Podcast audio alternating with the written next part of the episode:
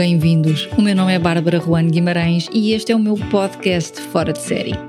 Um podcast onde falo sobre coaching e desenvolvimento pessoal. Tenho uma enorme admiração por pessoas leves, realizadas e que atingem resultados. Estas são as suas histórias. Inspira-te e desfruta.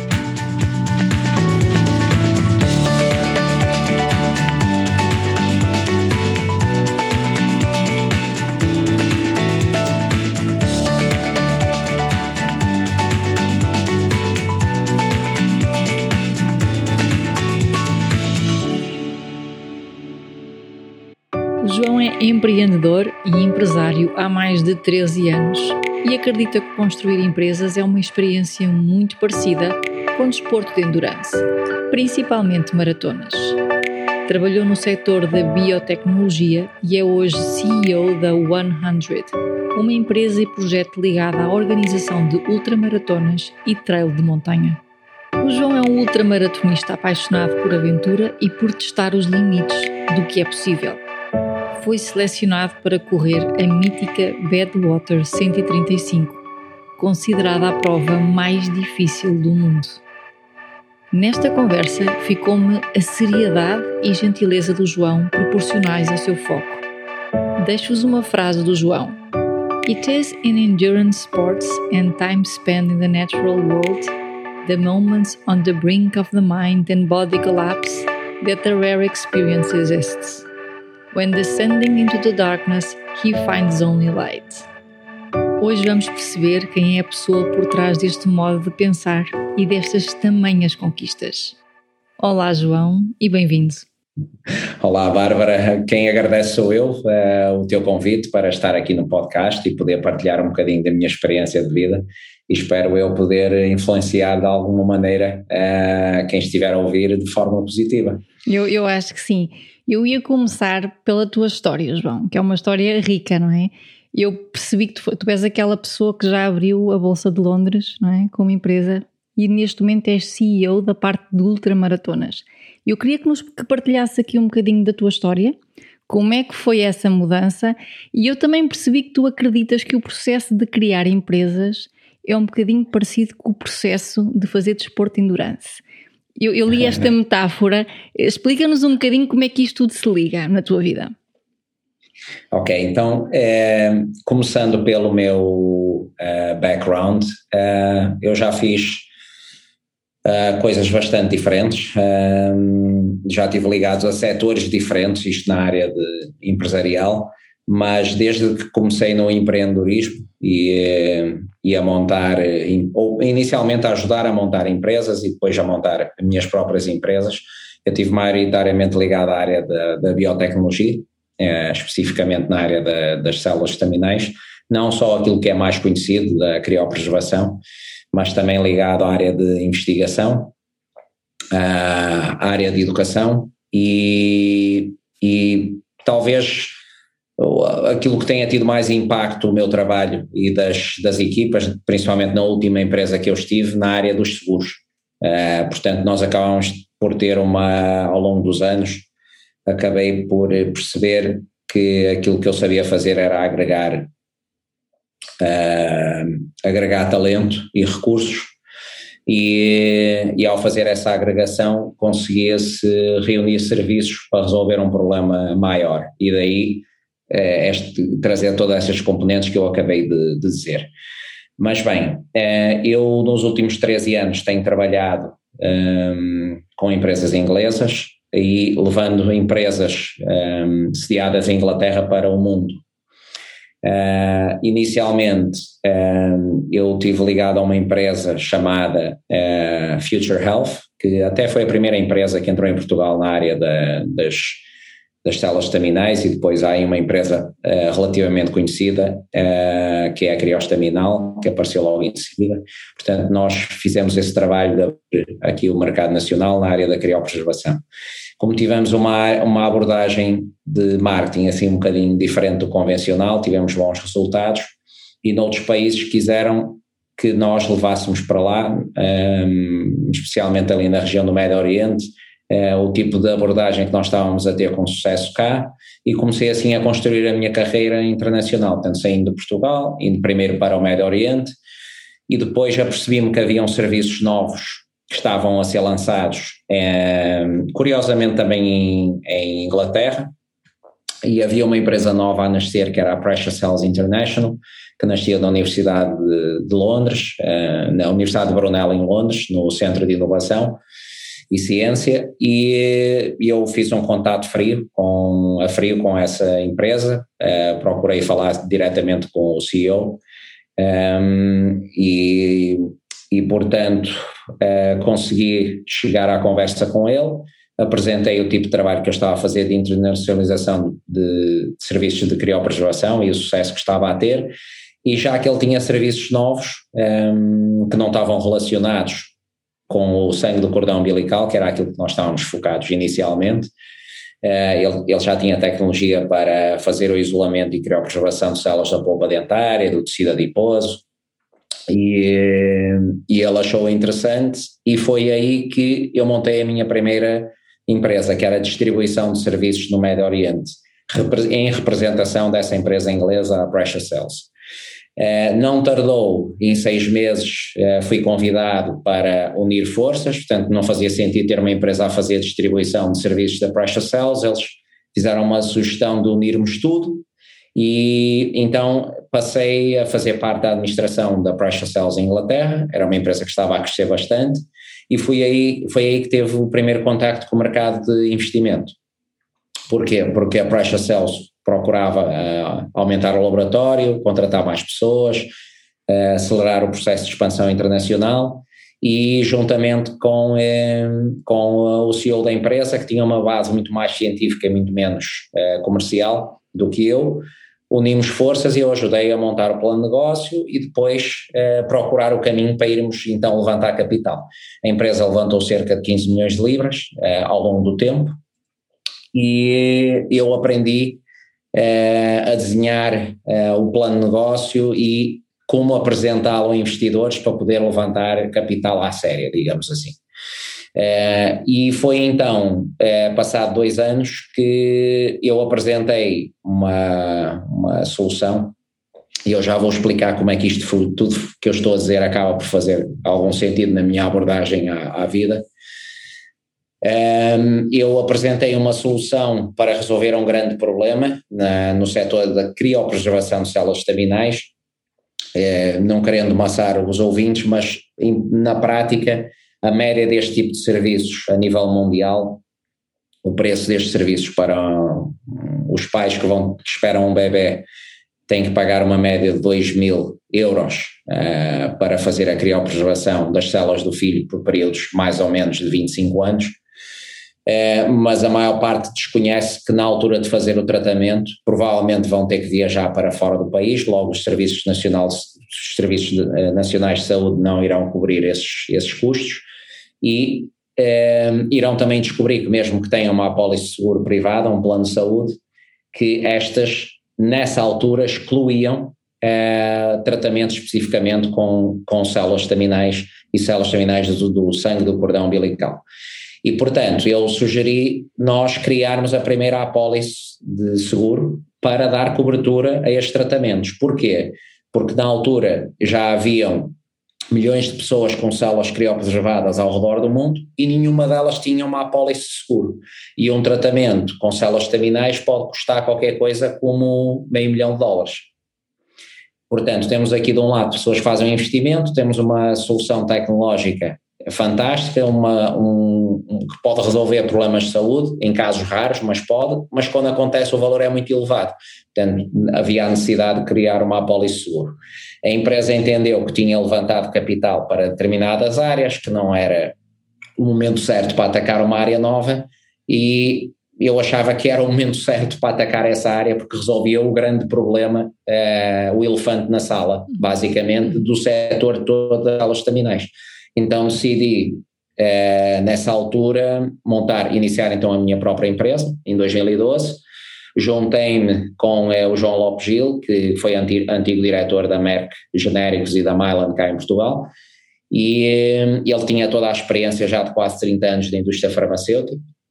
E unimos forças, começamos em Portugal, mas tivemos um crescimento muito rápido, porque entramos inicialmente com a criopreservação em Portugal, enquanto desenvolvíamos a apólice seguro, ou seja, criamos uma fonte de receita para irmos construindo a empresa, criando uma base de dados, criando um track record para podermos mostrar aos, vendedores, aos investidores que a gente sabe vender, ao mesmo tempo tentávamos eh, montar uma apólice seguro sem conhecimento absolutamente nenhum sobre como montar uma apólice seguro internacional. É, num rasgo de, de, de sorte quase, é, e já vamos falar sobre sorte aí um bocadinho mais à frente, é, nós contactamos uma empresa chamada Best Doctors, que é a líder mundial ainda hoje em serviços de segunda opinião médica, e é uma empresa que está presente em Portugal. Na altura, o CEO, que já, já não é o mesmo CEO que está lá agora, uh, ouviu com interesse a proposta breve que nós lhe enviamos. Posso dizer que o e-mail não tinha mais de quatro linhas, uh, e um e-mail de quatro linhas arranjou-nos uma reunião com o CEO da Best Doctors em Madrid, apanhamos um voo, fomos a Madrid fazer uma apresentação, uh, uma apresentação também ela muito breve, e ele rapidamente entendeu a dimensão do problema. Uh, temos aqui mais ou menos 3 milhões de pessoas que pagaram 2 mil euros por um serviço e não têm uma apólice seguro para dar cobertura ao tratamento.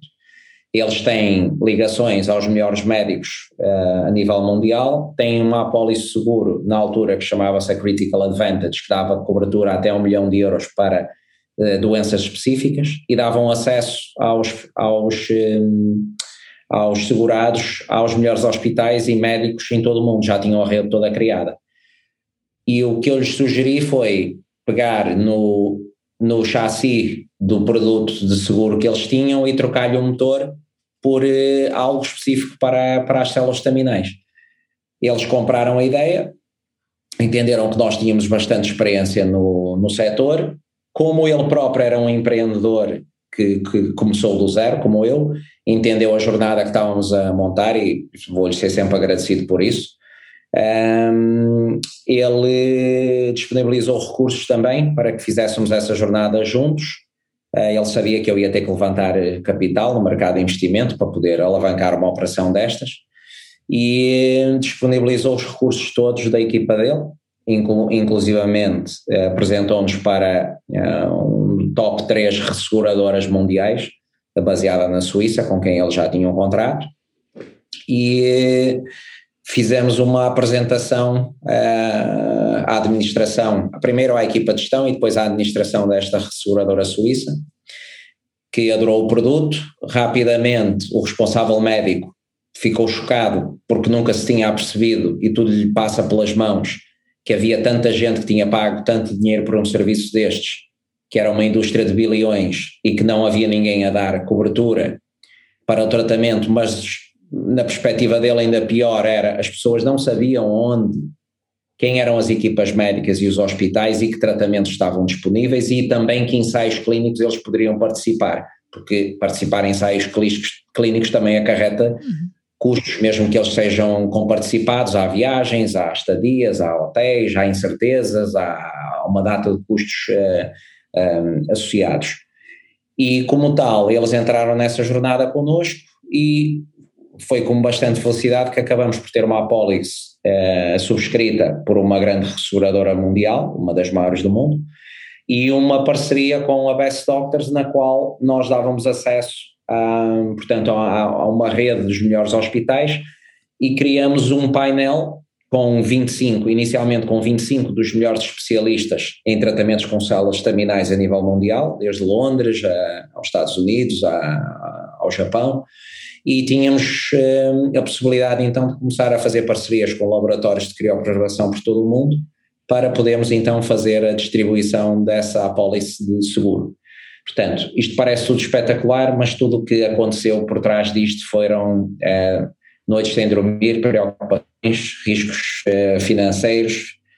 Em 2018 eu fiz uh, qualquer coisa como 262 voos e como tal a, a maior parte destas história não tem nada de sexy, isto não é o rock and roll e montar empresas é, principalmente empresas internacionais e disruptivas, é, atrai uma carga é, de uma carga de esforço é, físico e mental muito grande e acho que isso é muito pouco falado, parece-me quase até tema tabu no mundo do empreendedorismo e as pessoas acham que é muito interessante montar empresas e ver-se os casos de sucesso e que o dinheiro que ganharam, mas não veem as dificuldades que estão por trás uh, de se montar este tipo de atividade. E é por isso que eu traço um paralelo entre montar empresas, e eu já vou voltar à história dessa empresa porque ela continua a crescer, o paralelo entre montar empresas e desportos de endurance, uh, particularmente a ultramaratona de longa distância. Porque o Mário Andretti tinha uma frase que dizia se não vais rápido se, se não se eh, ai como é? Se eh, não vais rápido o suficiente tens tudo sob controle e eu no meu caso digo se não vais longe o suficiente tens tudo sob controle e portanto no mundo do endurance quanto mais longe nós vamos maiores são as uh, variáveis e maiores os riscos das coisas uh, correrem mal. Logo, uh, é preciso fazer um trabalho exaustivo de colmatar esses riscos. E quando as pessoas dizem, João, foste correr uma prova de 300 km com 8 mil metros de nível debaixo de 40 ou 45 graus. Isso é uma loucura. Eu diria quase que é uma insanidade sã e que de loucura tem muito pouco, porque a preparação para um desafio desse género é muito grande e é uma preparação de uma equipa. E quando eu me apresento e muitos outros atletas numa prova dessas, é, é com um pouco de loucura e muito de, de, de consciência. Pronto, voltando só atrás para terminar a história da, da minha última empresa. Nós acabamos deslocalizando o centro de operações e a sede da empresa para a Inglaterra, eh, inicialmente para Londres e depois para Manchester, porque tivemos um apoio do governo. Fizemos uma parceria com o Centro de Inovação da Universidade de Manchester, montamos um laboratório de criopreservação e um laboratório de investigação, e fizemos lá trabalho de investigação espetacular. Mantivemos sempre a unidade de seguros em Portugal, eh, já na altura, por causa das questões de Brexit, uh, seria mais fácil vender seguros para a Europa com uma base em Portugal do que no Reino Unido, uh, era mais, mais fácil ter essa entrada. Portanto, mantivemos a sede, essas, o centro de operações dos seguros em Portugal e tudo o resto em, em Inglaterra. Levantamos bastante capital, cerca de 12 milhões de euros no total, 12 milhões de libras no total, e em 2016 tivemos a felicidade de entrar com a empresa na, na, Bolsa de Londres, que foi uma, uma experiência extraordinária, e eu tornei-me o primeiro e único português a levar uma empresa uh, ao mercado bolsista de Londres, e ainda por cima nós entramos no mercado, aquilo que se chama o mercado uh, principal. Uh, tive, tive a gerir a empresa durante dois anos em bolsa e depois o nosso maior investidor no final de 2018 numa história também muito pouco, pouco romântica, um fundo muito grande uh, holandês fez uma oferta uh, hostil, como se pode dizer, uh, que na prática era eles tinham tanto poder e controle da empresa nesse momento que poderiam utilizar utilizá-la para reverter outros negócios que eles tinham para dentro da empresa. Então fizeram uma oferta e a mim cabia-me tomar uma, uma decisão, ou perseguia nessa altura a minha verdadeira paixão, que é o mundo da corrida de montanha e, e, resolver alguns dos problemas que o desporto de corrida de montanha está a sofrer, ou então continuar nessa jornada que eu estava uh, a perseguir e, e, que ia ter um grande combate pela frente. O que eu decidi foi ir para um combate ainda maior, que foi recomeçar, começar tudo novo, portanto, vender a minha participação. Não há uma história triste, não é? Não vou dizer que é, porque financeiramente correu muito bem, mas eh, eu decidi eh, recomeçar e atirar-me de cabeça para montar um projeto ainda maior, que é aquele que eu estou eh, neste momento eh, concentrado. Pronto, isto dá assim um bocadinho uma, uma perspectiva geral, só não conta como é que eu entrei nas ultramaratonas, mas para já já começa mas, a dar. Mas, mas, mas, já lá vamos. Tu agora com esse novo projeto que tens, que está relacionado com as ultramaratonas, João, tu és mais o atleta que felizmente tem conhecimentos de empresas ou continuas com o bichinho do, do lado empresarial, que por acaso também é um atleta? Mudaste radicalmente? Uh, bem, é uma excelente pergunta. Eu diria que começou, comece, eu, eu comecei a correr ultramaratonas para romper com uh, o estilo de vida que eu estava a ter, porque eu trabalhava, não vou exagerar, talvez 18 a 20 horas por dia, um, com muito pouco sono e sono, mesmo poucas horas de sono de pouca qualidade, porque eu, eu, estava literalmente sempre a pensar na empresa e sempre tinha momentos fora da empresa, era para estar com a minha mulher e os meus filhos e nada mais.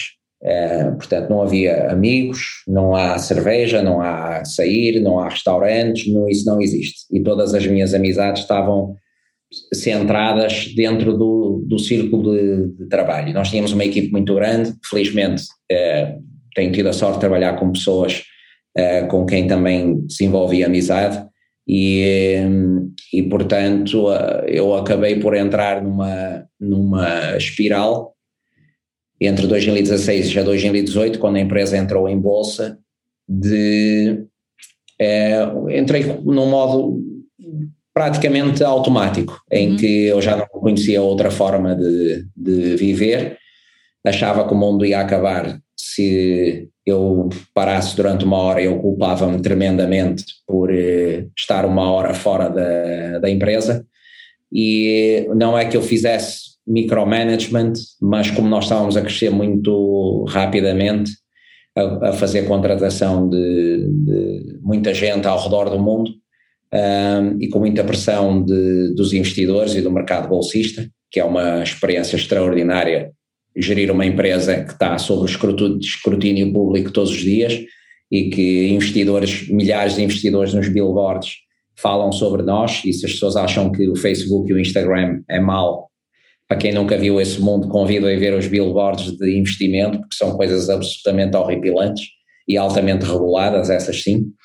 Uh, e, e portanto eu decidi romper com esse paradigma que eu estava e fazendo uma análise fria, a forma que eu encontrei de romper com esse paradigma tinha que ser algo maior do que aquilo que eu estava a fazer.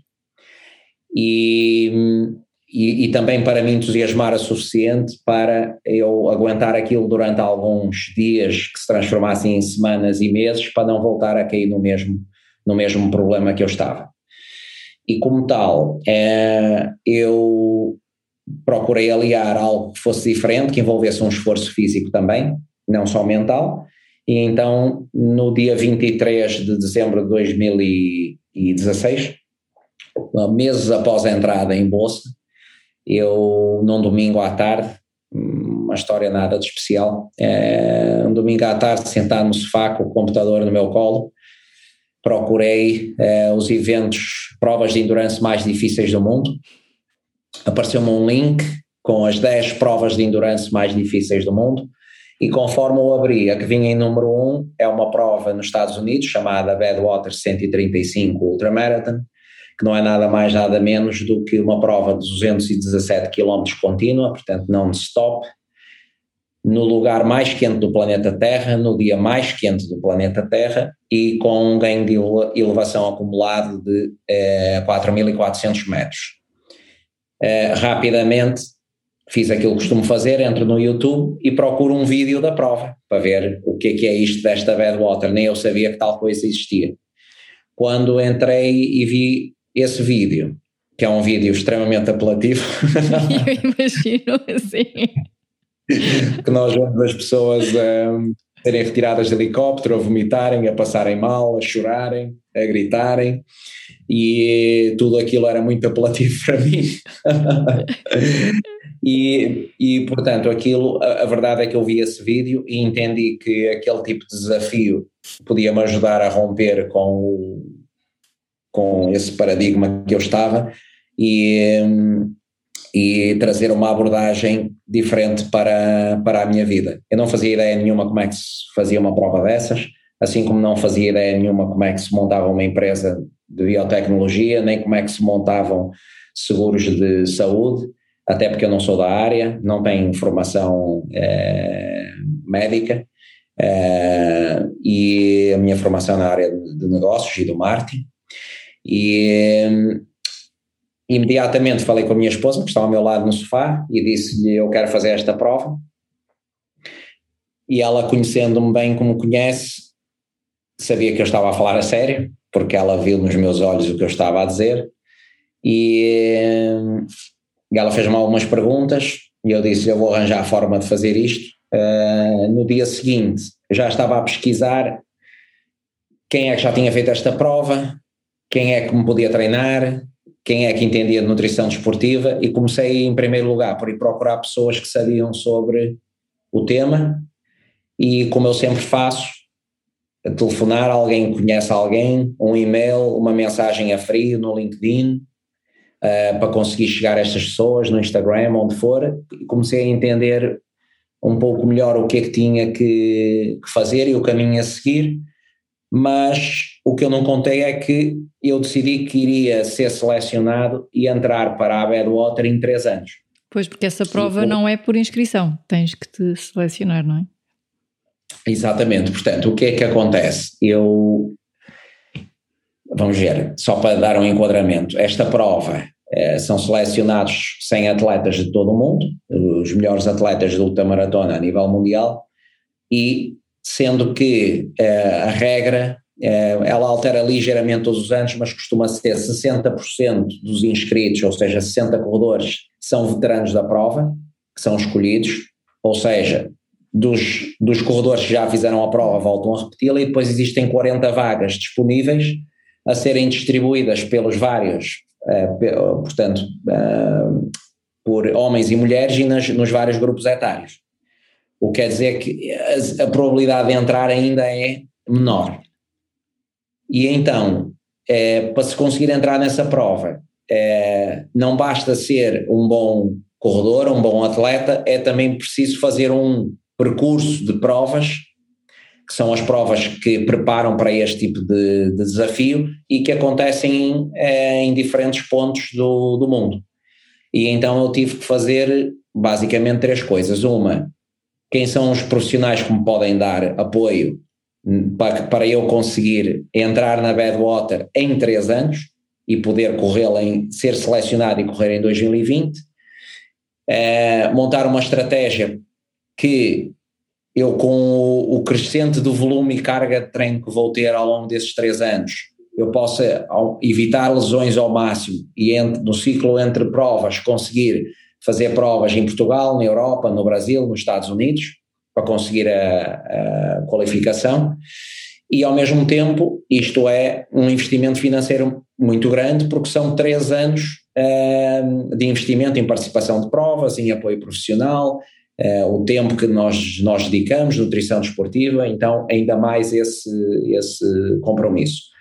E, e foi com prazer que em 2020, depois de participar em algumas provas de até 300 km uh, e ter conseguido excelentes resultados em algumas delas, uh, especialmente para o pouco tempo que eu, que eu corria, porque eu não era corredor antes de começar esta jornada no final de 2016, que é, ouvi o diretor da prova em fevereiro do ano passado, é, num, numa live que eles fazem sempre de anúncio dos 100 selecionados, é, mencionar o meu nome é, como representante de Portugal em 2020 para participar na, na Badwater o ano passado. Infelizmente a prova foi cancelada, não por causa da, da pandemia, porque eles conseguiram todas as licenças duas semanas antes da prova e foi extraordinário o trabalho que fizeram, mas houve um deslizamento de terras. Portanto, quando as pessoas acham que as coisas não podem ficar piores, mais cuidado, podem ficar piores. Portanto, houve um deslizamento de terras, a prova foi cancelada e estou neste momento a 60 e poucos dias de participar na Badwater porque a prova acontece agora em julho e eu estou uhum. selecionado para correr este ano. Ok, eu estava-te a ouvir e é engraçado. Às vezes eu tenho clientes que a dificuldade é propor-se objetivos, é desafiarem-se, é autossuperarem-se. Tipo, eu não sei se consigo chegar lá. Eu estava-te a ouvir e a minha dúvida era: tu és um homem de autossuperação. Tu algum dia, há algum dia que tu não, não te autossuperas? Ou a autossuperação está presente diariamente? Eu, eu acho que isso, isso acontece com todos, é só a, talvez a magnitude das nossas ações é que são diferentes. Uhum. Um, com toda a honestidade, eu hoje fui treinar sem vontade absolutamente nenhuma. Uhum. Eu não me queria levantar da cama uhum. hoje. Uhum. Hum, eu, à hora do almoço, tinha uma chamada que eu não queria fazer. Uh, eu tenho dois e-mails para mandar depois desta gravação que eu não quero fazer. Uh, e todos nós temos isto. Um, e e um, algo que a mim me fascina no mundo do empreendedorismo e, da, e do desporto endurance não é mais do que exaltar, uh, porque levam às vezes são exemplos mais radicais ou extremos de coisas muito pequenas que nós fazemos no, no dia a dia. E eu acho que há uma concentração muito grande das pessoas em, e acho mal que às vezes a mensagem seja, seja passada eh, por, por pessoas que conseguem fazer a sua voz ser ouvida em escala e pessoas que lutaram muito para estar onde estão, que por vezes, e se calhar ingenuamente, simplificam a mensagem do sacrifício e da dor e do esforço para se conseguir fazer alguma coisa e romantizam muito um, a chegada uh, aonde eles queriam chegar. O que é que eu quero dizer com isso? Às vezes transforma-se muito a mensagem da felicidade e do amor, mas principalmente a da felicidade, em algo que é um objetivo, quando a felicidade é muito mais uma consequência de é, um propósito que nós desenhamos para a nossa vida. E a minha opinião é que o propósito de vida é infinitamente mais importante, mais importante do que ser feliz, até porque ser feliz já é uma é uma emoção que vem e vai, ela não é contínua. Eu posso estar num estado de alegria na maior parte dos dias, mas isso não necessariamente quer dizer que eu sou feliz todos os dias. Aliás, ser feliz a todo momento tem um nome na psicologia e, e não é bom. E se nós tomarmos todas as, as decisões da nossa vida quando estamos felizes, vamos tomar uma data de más decisões. Portanto, isto acaba por estar tudo muito uh, relacionado. Eu, a forma que, como gosto de falar sobre este tema é as pessoas imaginarem que as sensações e as emoções são como um teclado de um piano e que nós não compomos assim uma melodia muito bonita se tocarmos só uma nota da felicidade.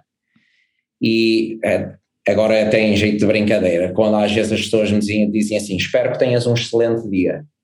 Ora, um excelente dia eu até posso entender agora. Espero que tenhas um bom dia, um dia feliz. Ora bem, eu prefiro ter um dia com alguns problemas, e todos nós, que a gente ultrapasse esses problemas e que tenha um, um aprendizado e uma evolução em cima desses problemas. Então há toda uma cultura de escape de problemas, dificuldades, do erro, quando é isso que nos faz crescer e aprender. Uhum. Para terminar, só sobre este tema, isto pode parecer tudo muito clichê, algumas coisas são contraintuitivas, o que eu estou a dizer, outras podem parecer um clichê, mas às vezes no clichê estão grandes verdades. Não, eu, eu entendo o que me estás a dizer, porque de facto nós queremos se nós tivermos curiosidade em relação ao erro ou em relação à aprendizagem, nós queremos é ter mais erros e mais porque se o erro nos traz coisas novas, então que venham erros todos os dias, não é? É um bocadinho isso. é um bocadinho isso que estás a dizer, não é? Como é que tu te preparas mentalmente, eh, João? É, é intuitivo para ti? É para fazer, é para fazer? É uma coisa simples? O treino mental é algo importante para ti? É muito importante e não é nada simples. Uhum.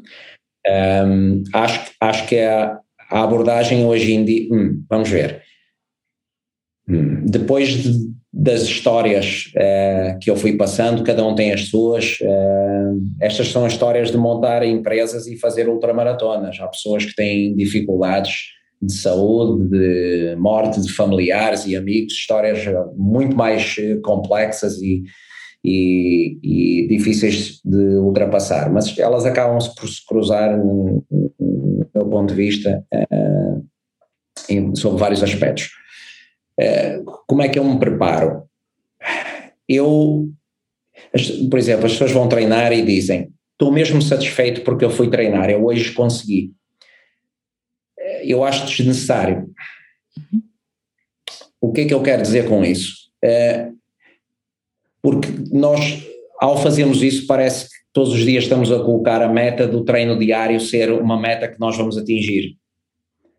E, e isso é muito perigoso. E eu acho que leva a muitas pessoas desistirem de, de fazer, uh, de seguir um plano alimentar, de mudar de dieta, de fazer exercício físico, de mudar de carreira, de mudar de emprego, uh, nos relacionamentos e, e, e, e, tudo mais. Porque não há. A, meta final é a morte, na realidade. E, portanto, todos estes processos diários eu não, não os encaro como metas. Eu hoje não queria treinar, eu fui treinar, eu não tenho já neste momento, porque fui-me treinando para isso, é, eu, eu tento evitar ao máximo os, os processos biológicos que eu sei que acontecem comigo uh, e a libertação de determinados químicos quando nós atingimos um objetivo, quando há aquela superação, aquilo que o precede, aquilo que acontece depois. Eu, como estudei muito e me fui rodeando de pessoas que sabem isto muito mais do que eu, fui vendo que eu tenho que ter cuidado com o que é o estímulo biológico e o que é o estímulo uh, psicológico. Portanto, eu acabo o treino e tento-me evitar ficar satisfeito por ter completado o treino. Novamente, isto pode, ser, pode parecer completamente contraintuitivo, mas isto não me impede no dia a seguir e fazer, e no dia a seguir e no dia a seguir. Aliás, transforma em um processo muito mais simples eh, de completar, porque eu vou diminuindo a barreira, porque não há uma meta é só algo que eu vou fazer. E eu tento enganar muitas vezes o meu, e engano mesmo, é, porque eu às vezes encaro o cérebro como ah, existo eu e existe o meu cérebro, e nós andamos sempre a discutir. e ele diz: é, eu começo a pensar que vou ter um treino muito difícil, hoje vou ter que correr 3 ou 4 horas. E hoje eu não quero correr 3 e 4 horas. A maior parte das vezes eu não quero correr 3 e 4 horas. É, eu gosto de estar na montanha, mas há muitos dias que eu não quero correr 3 ou 4 horas, eu não quero ir para a montanha hoje. Um, e depois às vezes estou lá e adoro lá estar, mas enquanto estava em casa antes de sair para meter as sapatilhas e investir e preparar tudo e entrar no carro, se calhar não quero ir, mas depois estou lá e quero. Mas a verdade é que eu tento enganar e engano, dizendo, eu hoje então talvez não vou fazer os 30 ou 40 quilómetros, vou ver o que é que dá, vou começar, se calhar vou fazer 5 ou 10 e distribuo depois o resto pelo, pela semana, pelos próximos 4 ou 5 dias. E é engraçado, entrando num processo de repetição, passado um bocado, eu já libertei-me daquele peso muito grande, começo a correr, de repente passou uma hora, uma hora e meia, duas horas, e como eu estou treinado para isso, e estou condicionado para isso, e como eu me conheço muito bem, depois naquele momento já não volto atrás para não fazer as três ou quatro horas que estavam planeadas, até porque já fiz uma, já fiz duas, e depois eu também entalo-me a mim próprio, porque corro numa direção, metade do caminho, para ser obrigado depois a voltar para trás, para em vez de andar sim. para a frente e para trás. Portanto, eu entalo-me a mim para depois ter que fazer. Há alguma coisa a seguir a uma bad water? Sim, há, há, há, sempre, porque eh, há, há, aquela frase que há sempre alguém mais maluco que nós no mundo, há sempre alguém mais inteligente que nós, há sempre alguém mais uh, alguma coisa. Tu já tens, já tens essa ideia? Hum, evito ao máximo, okay. porque é, um, a Badwater é, a Badwater foi um gatilho para eu, para eu começar a criar mudanças grandes na minha vida e eu sei que tenho que estar absolutamente focado na Badwater, no compromisso Badwater para o conseguir ultrapassar, até porque do, do objetivo inicial de, de me qualificar e ser selecionado, eu agora passei a ter também objetivos uh, competitivos, portanto eu quero fazer boa figura digamos assim, a nível de performance na, na Badwater. E é muito importante dizer isto, principalmente a ultramaratona, completar uma prova de acima de 100 milhas, que é a referência, que são os 160 quilómetros. Daí para a frente, principalmente existem duas formas de abordar estas provas, ou é pela experiência e a conquista e terminar, e isso é uma, é, que é um, uma experiência muito específica, ou então há a, a competição e aproveitar todos os, eh, os segundos para conseguirmos progredir o mais, rápido, o mais rapidamente possível. E, e, são experiências muito diferentes. Eu, este ano, vou optar pela primeira uhum. experiência, portanto, eu vou aproveitar uh, esta prova para ir aonde eu não nunca fui antes. Uhum. O que é que te faz desistir, João? Hum, desistir. Alguma vez risco. desististe? Sim, sim, sim, sim, sim, e faz parte, desistir faz parte. Uhum. Já desisti por estar uh, lesionado, por uhum. exemplo, numa prova nos Estados Unidos, na Flórida, que eram 160 quilómetros, uh, em pleno verão, uh, numa autoestrada sem sombra, que atravessa o conjunto de ilhas chamadas as Ilhas Keys, na Flórida, que é uma grande autoestrada que ultrapassa ali aquelas ilhas, até uma imagem assim bem fora do comum, muito calor e desisti porque tinha um problema no, no pé, decidi apresentar-me na linha de partida com um problema no pé uh, e eu nem devia ter desistido, simplesmente nem devia ter ido.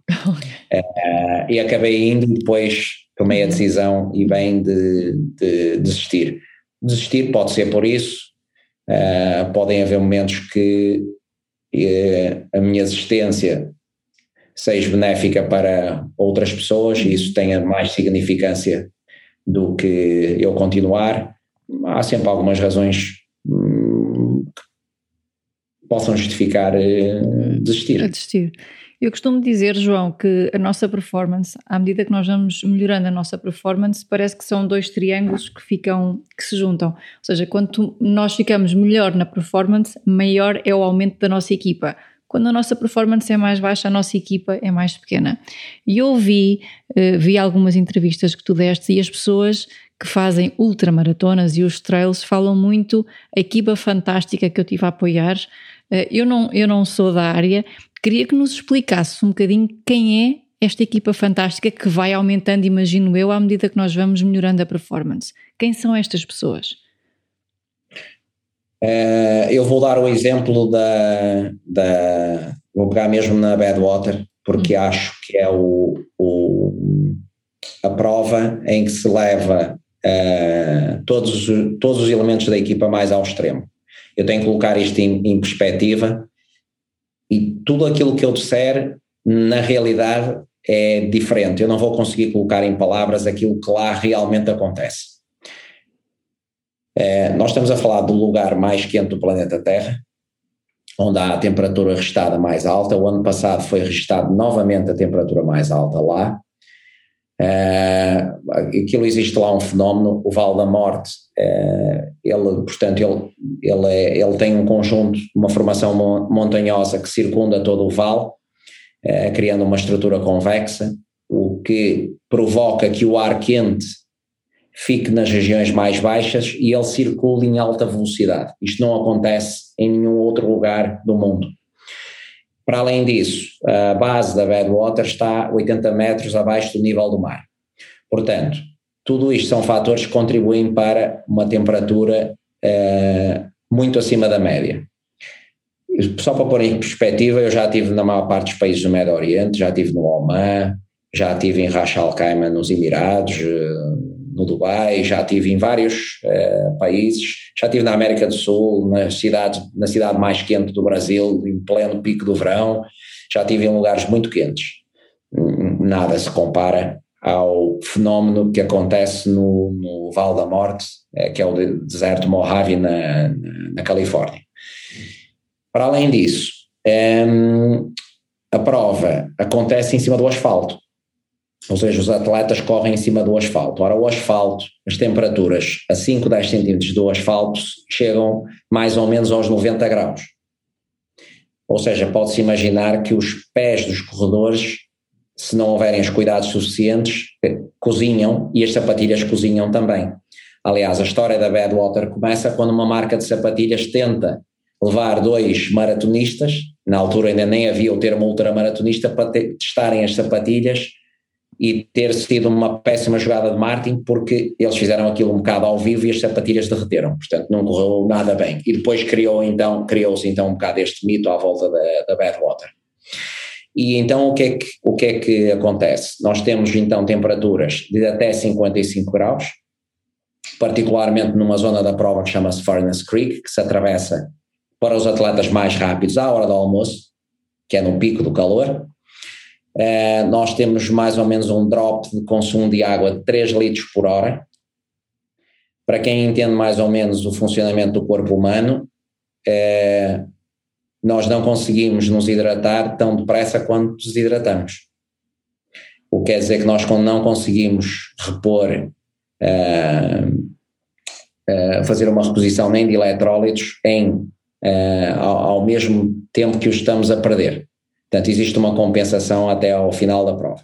Portanto, nós temos temperaturas até 55 graus, temperatura ambiente, talvez temperaturas normais 49, 50, 51, reais, não é que aparece no carro, no carro pode aparecer 60 e tal graus, como se vê, não é como a gente quando vai aqui ao Algarve aparece 47 graus, não são esses 47 graus, são outros.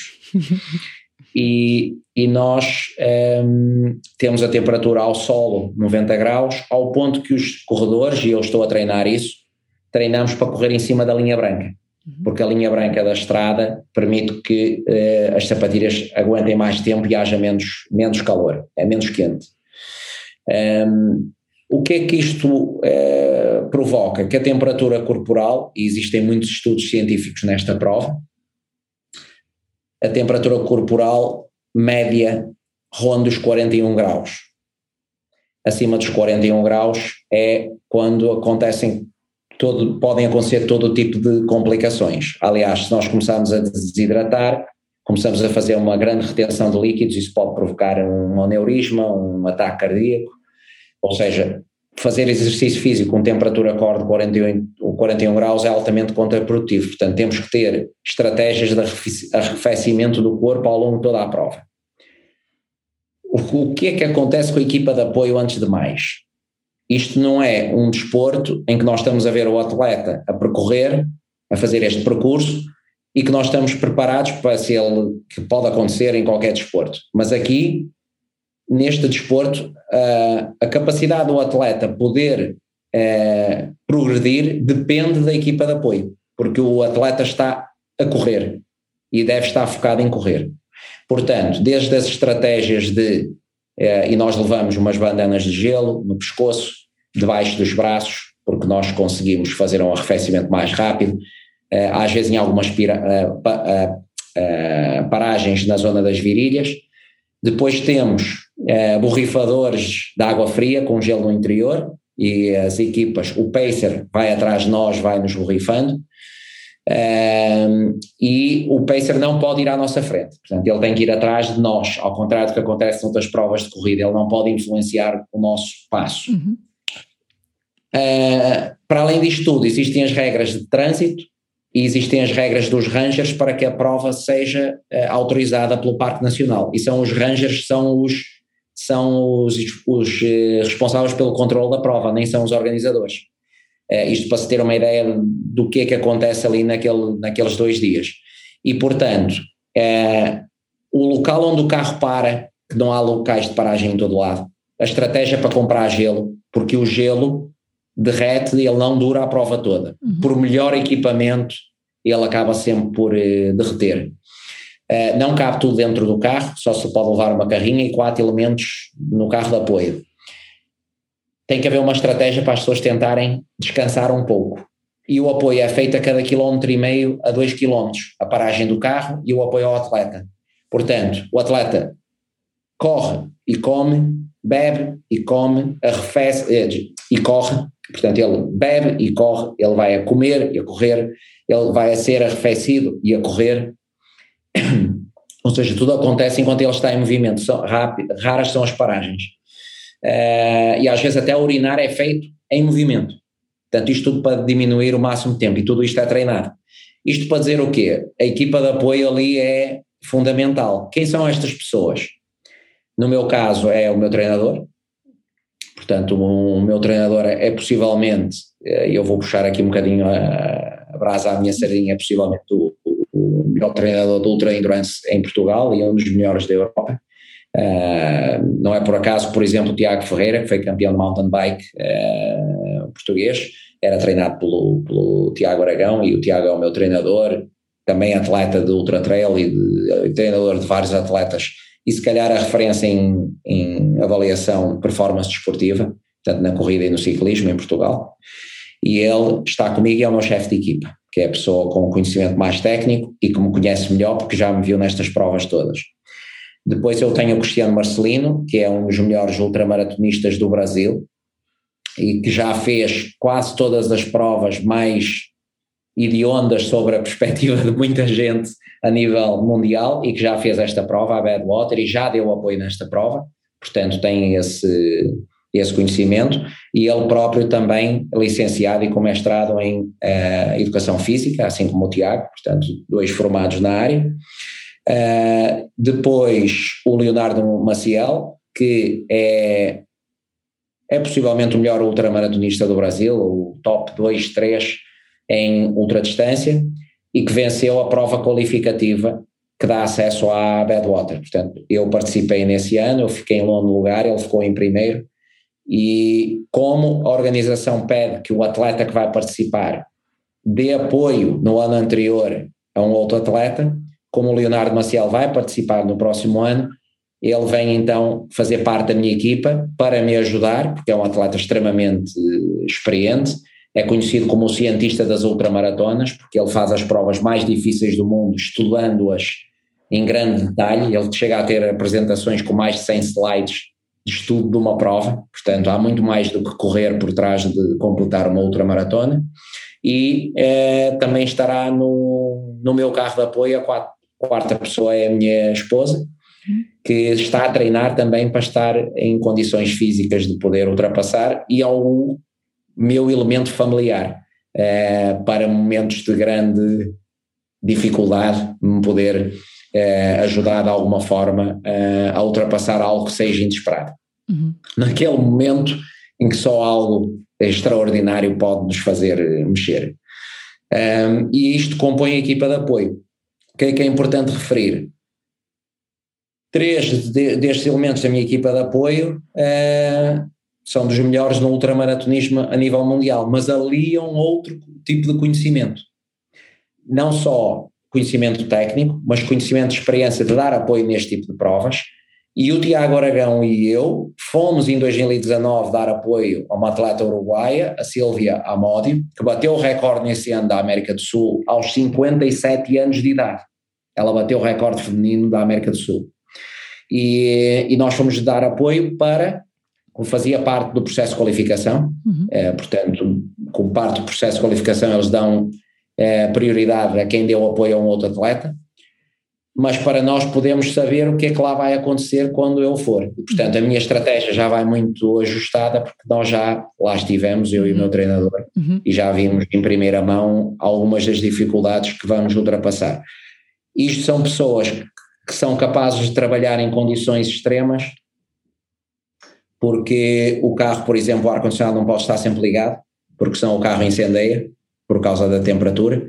Portanto, eles vão trabalhar nas condições mais extremas que se possam imaginar de tomada de decisão, porque o calor é tão assoberbante que a determinada altura uh, nós sentimos a cabeça tão quente que não conseguimos pensar com nenhuma clareza. E a maior razão de desistência, que era aí que eu queria chegar, na Badwater, são conflitos entre as equipas de apoio.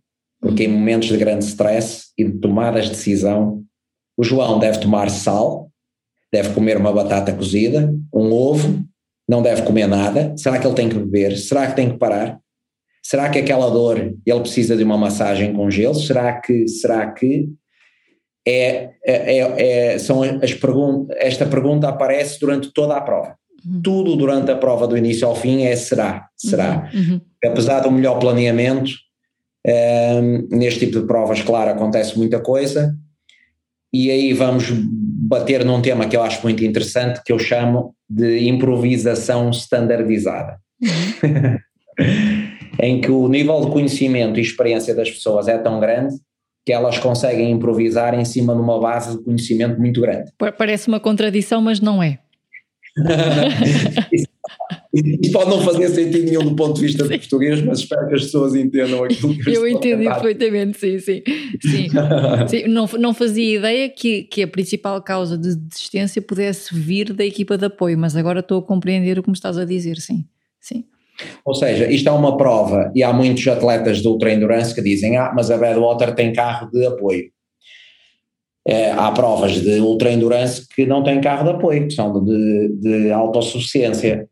Pois eu convido qualquer atleta de ultra endurance a fazer a travessia sozinho com uma mochila às costas, porque com um drop de, é, de 3 litros por hora de água se alguém me conseguir dizer quantos litros de água alguém teria que carregar para 40 horas ou 35 horas sozinho, porque não vai conseguir avançar com grande velocidade, uhum. como é que esse atleta vai arrefecer o corpo?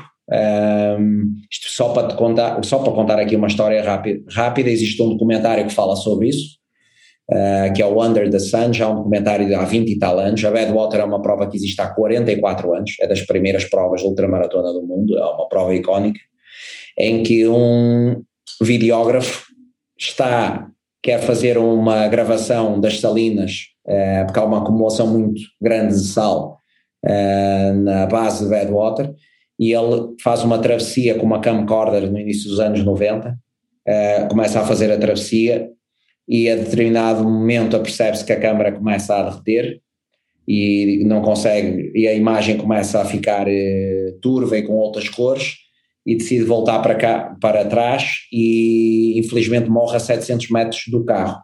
Isto numa travessia de 14 km com 3 litros de água. Portanto, isto dá uma perspectiva, 14 km, um passeio uhum. com 3 litros de água e uma pessoa não consegue não consegue aguentar, e uma pessoa com experiência a andar naquela região. Portanto, isto dá uma perspectiva do que é a fazer a travessia de 217 km. O final da prova, também é importante referir, é capaz de ser o, o, final mais difícil de todas as provas de endurance de, dos desportos no mundo, porque nós chegamos né, aos 197 km a Lone Pine, altamente descrito em vários livros que muita gente que gosta destas coisas da superação e motivação e etc. Eh, já leram do Dean Carnage, David Goggins e por aí em diante, em que chega-se a Lone Pine, muitos deles comiam McDonald's, milkshakes para terem calorias para fazer a última subida. Os últimos 21 quilómetros, aliás, os últimos 20 quilómetros, uh, uh, compõem-se de uma subida de 1600 metros até ao portal de Mount Whitney, ou seja, é como se nós, passados 197 quilómetros, chegássemos ao sopé da Serra da Estrela e tivéssemos que subir quase até lá acima, à torre, esses 20 quilómetros Cá em baixo, temperaturas muito altas, lá em cima terminamos com neve. Bem, ok, ok. eu não consigo imaginar, João. Gostava muito de estar lá a ver, mas não consigo, não consigo imaginar.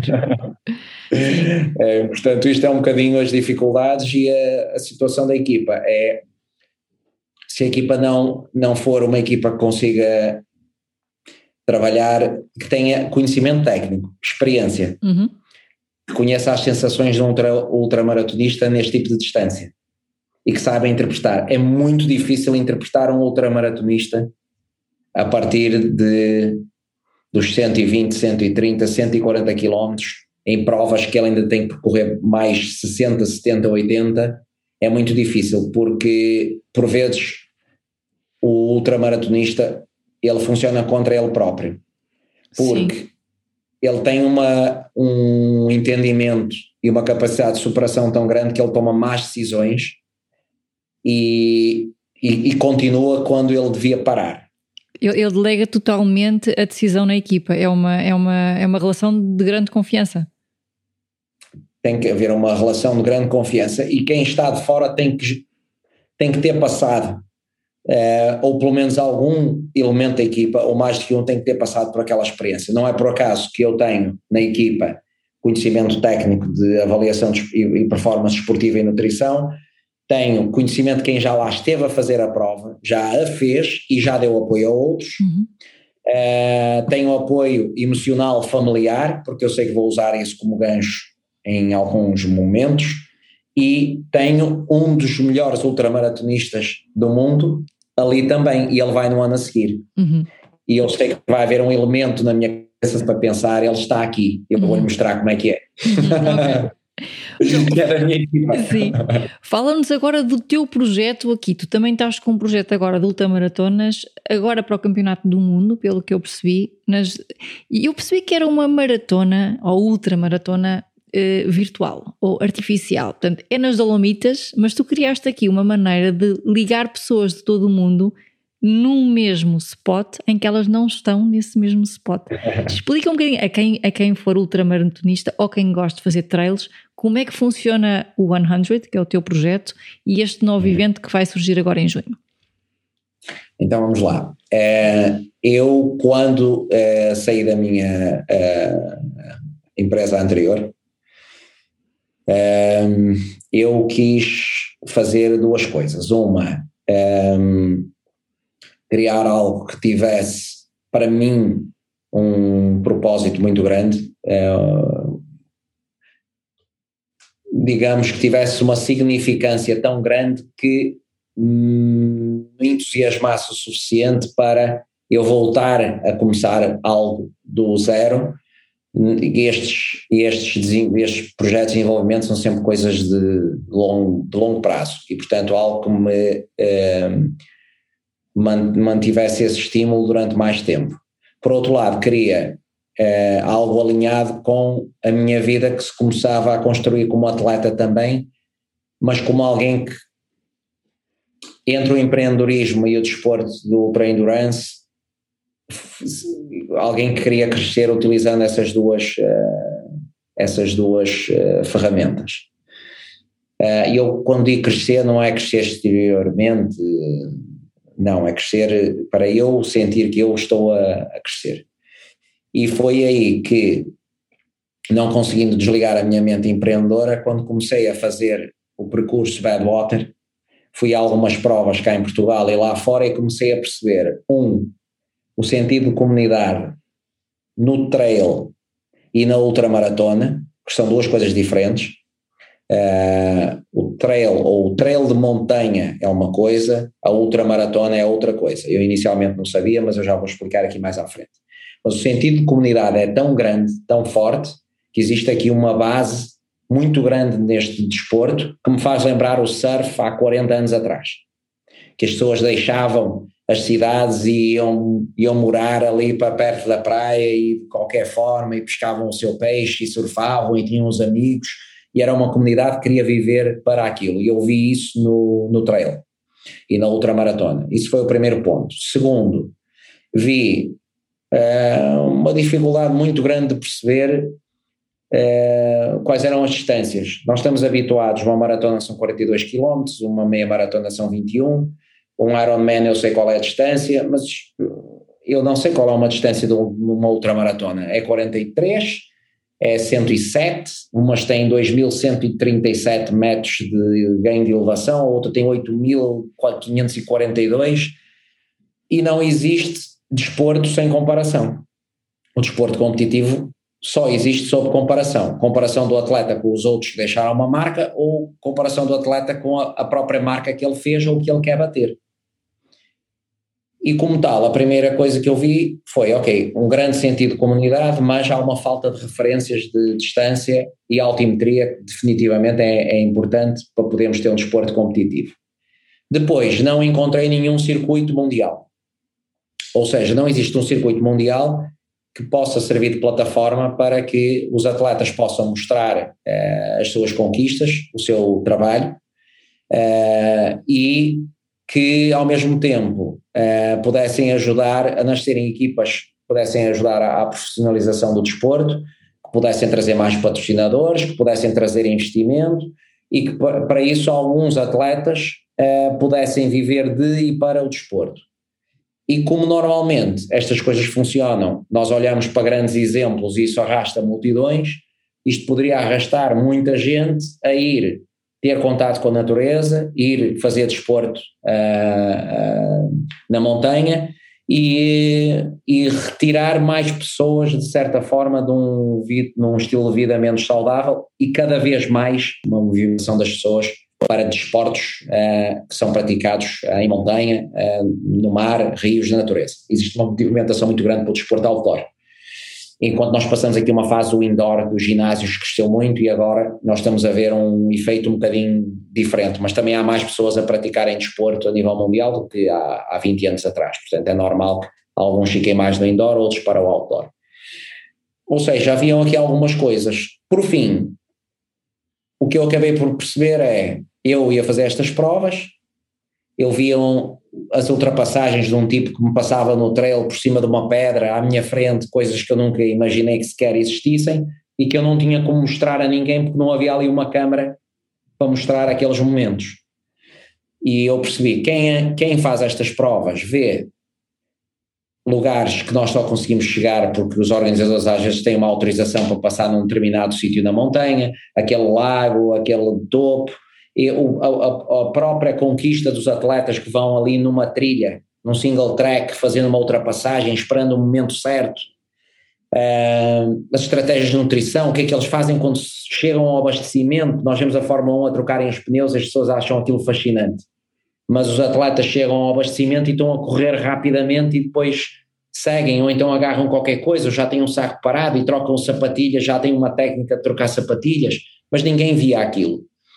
E então o que eu pensei foi que realmente faltava o grande circuito mundial de, de corrida de mountain trail, de trilha de montanha, é um World Series, e então o que a minha empresa, uh, que eu acabei por criar juntamente com o meu, meu treinador, o Tiago Aragão, ele trazendo o conhecimento técnico e eu o conhecimento mais empresarial, apesar de ele ser um empreendedor também, podemos então começar a montar o primeiro circuito mundial de corrida de mountain trail. Para isso definimos referência de distâncias, em primeiro lugar, as 10, 25, 50 e 100 milhas, com 1000, 2000, 4000 e 8000 metros de nível.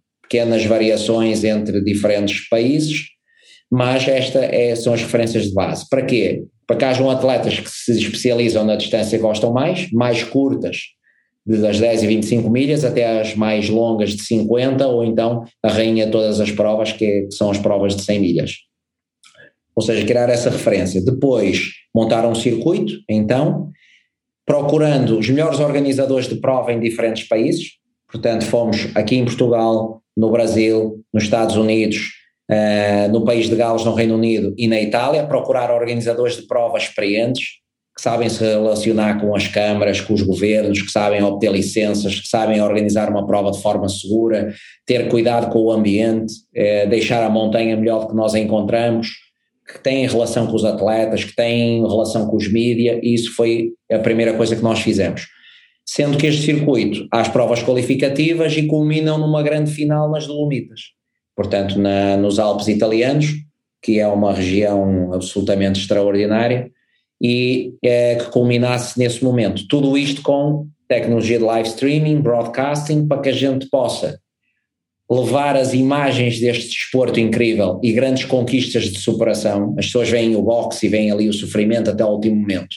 Eu convido as pessoas a verem o que os atletas de ultra endurance conseguem superar em provas de 24, 30 horas. É absolutamente extraordinário ver a emoção crua do ser humano em superação é, é extraordinário. E levar isso num formato que possa ser digerido pelas pessoas que estão em casa. Uhum. E então esse é o grande objetivo da, da 100. Misturando um pouco os treinadores, dando uma plataforma para eles aparecerem, nutrição desportiva e as equipas de apoio, uhum. criando uma plataforma que um atleta que vem dos Estados Unidos correr nos Açores em Portugal consegue encontrar no nosso website uma equipa de duas ou três pessoas experientes que lhe vão dar apoio naquela prova. Ou se ele quer preparar uma prova de 100 milhas pela primeira vez, pode procurar um treinador ou um, um nutricionista que o possa ajudar. Com isto, eh, nós estávamos prontos para lançar em março do ano passado, foi exatamente quando rebentou o início da, da, da pandemia, que levou a restrições na forma como nós poderíamos organizar as provas e a muita incerteza. Portanto, nós fizemos imediatamente o que era o que era para ser o lançamento do World Series do ano passado presencial, com provas, uh, com a primeira prova a acontecer nas Dolomitas, um, passou a ser, não, temos que fazer a ativação de marca e temos que dar oportunidade aos atletas a conseguirem participar em alguma prova. Portanto, vamos unir as duas coisas e mostrar a capacidade de trabalho da 100 para quando isto começar a abrir novamente, as pessoas poderem nos eh, poderem vir connosco nesta jornada. Ou seja, eh, nós vimos como uma grande oportunidade eh, e vamos esquecer agora tudo o resto que de mal que a pandemia traz, enquanto empresa, e as empresas têm que pensar nisso, não podem só pensar no mal que está acontecendo no mundo e nós, enquanto indivíduos, também, pensar como é que nós podemos transformar isto numa oportunidade para quando isto melhorar, nós estamos no caminho certo. E por isso nós começamos a montar eventos de menor dimensão, com atletas de elite, com já tecnologias para podermos seguir o atleta, GPS tracking numa plataforma online, que nós vimos a progressão dos atletas em tempo real, já colocar a câmera em cima deles e novos tipos de competição e fizemos essa ativação em Portugal e no Brasil. No entanto, tínhamos aí o mundo das provas virtuais, que vai bater no ponto que falavas sobre o campeonato do mundo, de, que nós chamamos o Artificial Mountain Trail World Championship, que nasce porque nós olhamos para as provas virtuais e vimos três coisas principais. Uma, não existe nenhuma prova virtual que nós conseguíssemos garantir que o atleta que fez a prova é o atleta que se inscreveu na prova. O que eu quero dizer com isso é, um tipo inscreve-se para uma prova e depois ele entrega o relógio ao outro corredor a meio do percurso e chega no fim e entrega um fecheiro GPS que lhe mostra o, o, o percurso, portanto é difícil saber se eh, foi realmente aquele atleta que completou a prova ou não, ou se ele se meteu em cima de uma bicicleta ou dentro de um carro, portanto isto era muito difícil de saber. Em segundo lugar, as provas só sabia o ranking. Depois de todos os atletas completarem, mandarem os cheiros, a organização ler uma folha de Excel e dizer qual é as classificações, parece uma coisa literalmente do século passado. E em terceiro lugar, como é que nós conseguimos que alguém que está a correr próximo à sua casa possa simular subidas. Se próximo de sua casa só há retas e plano. Então nós queríamos resolver estes três problemas. Andamos à volta do mundo à procura de empresas de tecnologia que pudessem ajudar-nos a resolver este problema. Encontramos uma empresa americana, uh, isto novamente aquela abordagem fria, uh, que é uma coisa que eu queria chegar aí à frente, abordagens frias aí a tentar procurar e encontramos uma empresa americana que já estava numa fase bem avançada de desenvolvimento uh, e de mais algumas coisas para além destes três pontos. Unimos forças, juntamente, conjuntamente acabamos por terminar o desenvolvimento do software da app, que é uma app que se chama Iberu, e decidimos então avançar para lançar, neste momento em que há muitos países que ainda não existem provas, há muitos países que ainda estão em lockdown, um, e há muitos países que estão com restrições ainda, uh, apesar de terem boas notícias, continuam a ter restrições, mas poder levar a atletas de todo o mundo a oportunidade de participarem num evento competitivo, uh, inovador, em qualquer parte do mundo, de forma segura e que corresponda à, à legislação de, de, dos vários países. E assim lançamos então este campeonato que este campeonato do mundo de corrida artificial. Portanto, nós estamos a chamar a isto já não é corridas virtuais, é corrida artificial, porque é uma simulação daquilo que acontece eh, no mundo real.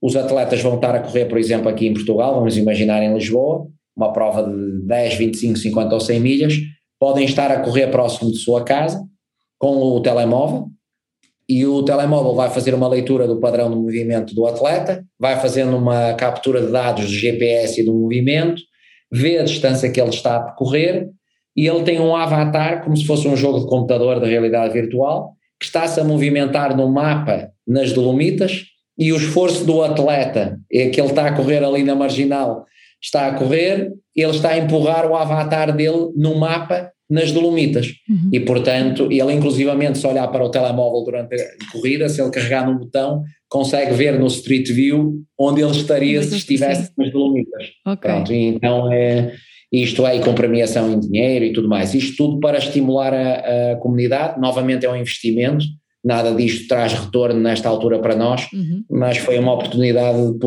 podermos um, não só mostrarmos o nosso trabalho ao mundo, mas dar a oportunidade dos corredores que estão ansiosos por ter alguma prova poderem novamente voltar à competição. Isto acontece entre 25 a 27 de junho, já daqui a um mês. Oh, Diz-me duas coisas, João. Uma é se essas tuas provas são por inscrição e duas, onde é que as pessoas podem saber mais? Se elas quiserem contactar-te ou inscrever-se, qual é que é o teu melhor meio? Excelente. Então, esta, esta, prova já é uma prova de inscrição, as anteriores não, eram uh, provas fechadas por convite. Esta é a nossa primeira prova com inscrições abertas. Uh, e quem quiser saber mais pode ir ao nosso website, que é o www.100.run, run de correr, uhum. uh, e lá tem toda a informação sobre a prova e podem se inscrever lá diretamente ou até procurar-nos no, no Facebook e no Instagram. Olha, João, eu, eu tenho aqui imensas perguntas que eu ainda te podia fazer e acho que te vou convidar outra vez para o podcast. Eu queria falar sobre alimentação, sobre descanso. Uh, se calhar vou-te convidar depois de julho, quando voltares da Badwater, para perceber Excelente. como é que foi a experiência, se tu aceitas o convite. E neste claro momento, sim, eu ia acabar este episódio para fazer a, a última pergunta deste podcast. O podcast uhum. chama-se Fora de Série. E a minha última pergunta que eu faço aos meus convidados é: quem é o João fora de série? Bem, vamos ver. Eu acho que é relativamente simples. É, o João fora de série é, é aquele que todos os dias busca fazer coisas que não quer fazer e faz. Uhum. Ok. Ótimo. Oh, João, muito, muito obrigada. Eu acredito que isto foi inspirador para mim e acredito que tenha sido inspirador para quem for ouvir este episódio. Muito obrigado por estares presente. Desejo-te que consigas fazer o teu melhor, que o apoio esteja lá e olha, aguardo novidades em breve, para o final de julho. Obrigada, João. Bárbara, muito obrigado pelo convite e para quem está em casa, comecem a desejar aos outros uns dias desafiantes com alguns uhum. problemas e que os superem, não só bons, dias felizes. Que tragam, que tragam muitas aprendizagens, não é? Isso mesmo. João, um beijinho grande. Obrigado, um beijinho.